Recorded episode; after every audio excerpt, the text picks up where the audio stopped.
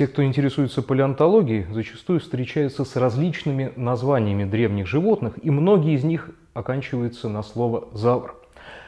Но самый известный пример – это динозавр.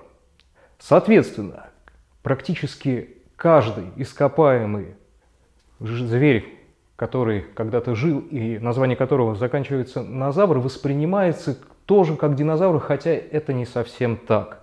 Многие ископаемые, которые мы хорошо знаем, к динозаврам не относятся. Ну, для начала, наверное, проще начать с самого начала. 350 миллионов лет назад, начало, примерно 350 миллионов лет назад, начало каменноугольного периода, возникает совершенно фантастическая группа, которая приспособилась к обитанию на суше. Эта группа называется амниоты. Это те формы, те позвоночные наземные, которые имели хорошо достаточно развитые легкие, не такие мокрые влажные покровы, как у амфибий, то есть они могли существовать на суше, но самое важное у них было приспособление, дополнительная зародышевая оболочка, которая называется амнион, которая прикрывала зародыш, и самое главное, этот зародыш был погружен в жидкость, которая называется амниотическая. Сразу же появилось три основных эволюционных линии амниот. Первая – это синапсиды, это формы, которые привели к появлению млекопитающих и человека. Можно сказать, что это зверообразные и млекопитающие. Вторая группа – пара рептилий, они же анапсиды, группа, которая, скорее всего, вымерла, потому что вот непонятно, кому относятся черепахи, до сих пор ведутся споры. В основном палеозойская группа. К парарептилиям относятся, например, такие пермские формы, как париозавры. И опять же, это не динозавры. Третья линия – диапсидные рептилии. Это рептилии, амниоты, у которых было два височных отверстия в черепе. Височное отверстие достаточно просто понять, что это такое. У нас тоже с вами оно есть, но одно. У всех синапсид одно, оно расположено достаточно низко. В височных отверстиях проходит челюстная мускулатура.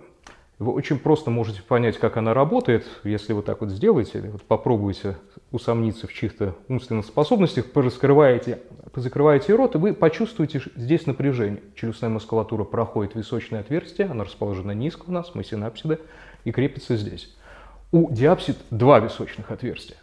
И это действительно очень разнообразная группа, которая появившаяся в каменноугольном периоде, начала развиваться в пермском периоде, продолжила эволюционировать и совершенно фантастическую радиацию, совершенно фантастическое разнообразие диапсиды дали уже в начале мезозойской эры. Появились морские диапсиды, ихтиозавры. Вот многие считают, что это динозавры. Нет, нет, до динозавров еще надо доэволюционировать. Появились другие, другая группа морских же, опять же, диапсид под названием плезиозавры и плюс их родственники. Это тоже не динозавры. И плюс появились две большие группы диапсид, которых мы хорошо знаем. Первая группа называется липидозавры. В современной фауне это змеи и ящерицы. Вторая группа – это архозавры, высшие ящеры, к которым относятся крокодилы и птицы. Но это в современной фауне.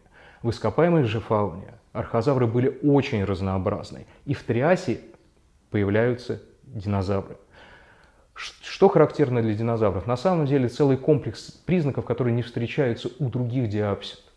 В том числе, вот яркий признак – это смещенные под тело ноги, то есть ноги у них достаточно стройные.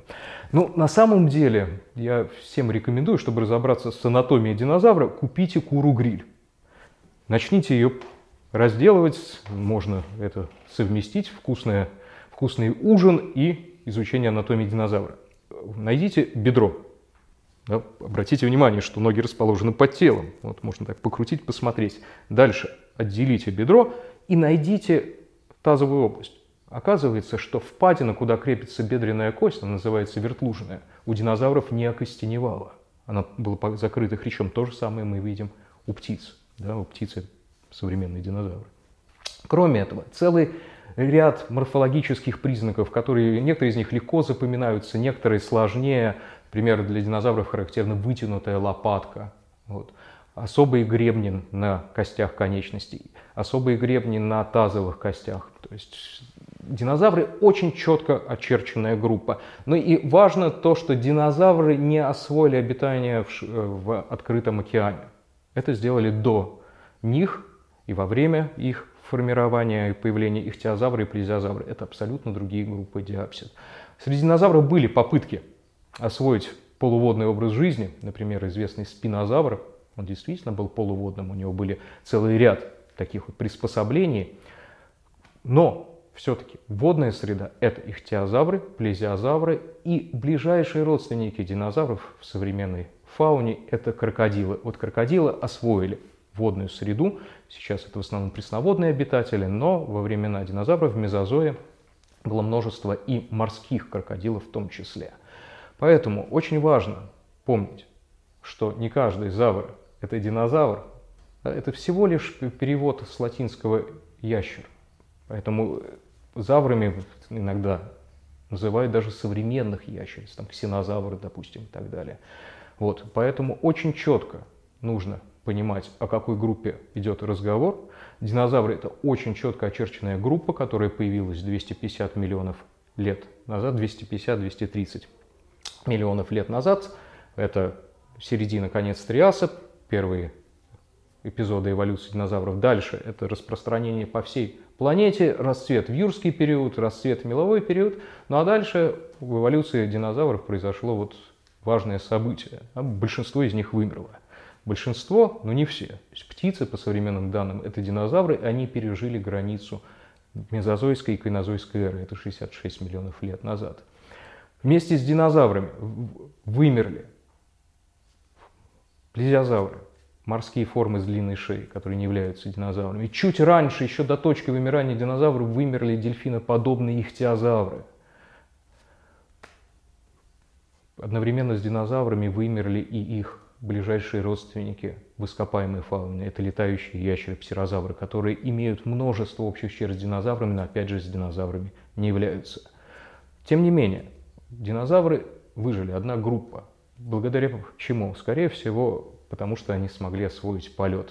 Полет диапсидами пытался, диапсиды пытались освоить полет неоднократно, в том числе мы можем посмотреть на летающих ящеров-птерозавров. Это вот такая успешная первая попытка. Да? Но тут совершенно другая конструкция, надо понимать, что у летающих ящеров, у птерозавров вся кожистая перепонка была натянута на палец, и само крыло было устроено кожистая перепонка, натянутая на один длинный палец. Динозавры, в отличие от птерозавров, пробовали разные варианты. У них действительно появлялись формы, у которых перепонка была натянута на пальцы. Но самый успешный вариант оказалось использование перьев. А? Это преобразованная, редуцированная конечность, то есть там, рудименты трех пальцев, сохраняется у современных птиц, и плоскость крыла, которая сформирована перьями. Вот именно эта адаптация позволила динозаврам выжить. Ну, вот таких вот преимуществ, таких вот серьезных вещей, которые бы позволили пережить вымирания в конце мелового периода не было ни у хтиозавров. Они вымерли еще до вымирания динозавров, не выдержав, возможно, конкуренции с другими морскими рептилиями. Вот у птерозавров была совершенно, у летающих ящеров совершенно своя такая трагическая в чем-то история. Динозавры как группа, они не просто доминировали в течение мезозойской эры, они позволяли другим группам появляться или участвовали в вымирании других групп. Как только динозавры появились, этот триас – сразу же возникли проблемы у наших родственников, у синапсидных, э, у синапсид зверообразных. Новый тип хищников, динозавры. Млекопитающие э, чувствовали, испытывали на себе большой пресс со стороны нового типа хищников. В итоге крупные достаточно синапсиды, они начали исчезать.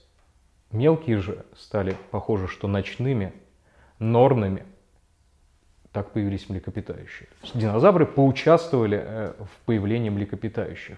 С другой стороны, как только появились летающие, хорошо летающие динозавры, то есть птицы, в конце юрского периода, начали испытывать пресс со стороны летающих динозавров наши летающие ящеры-птерозавры.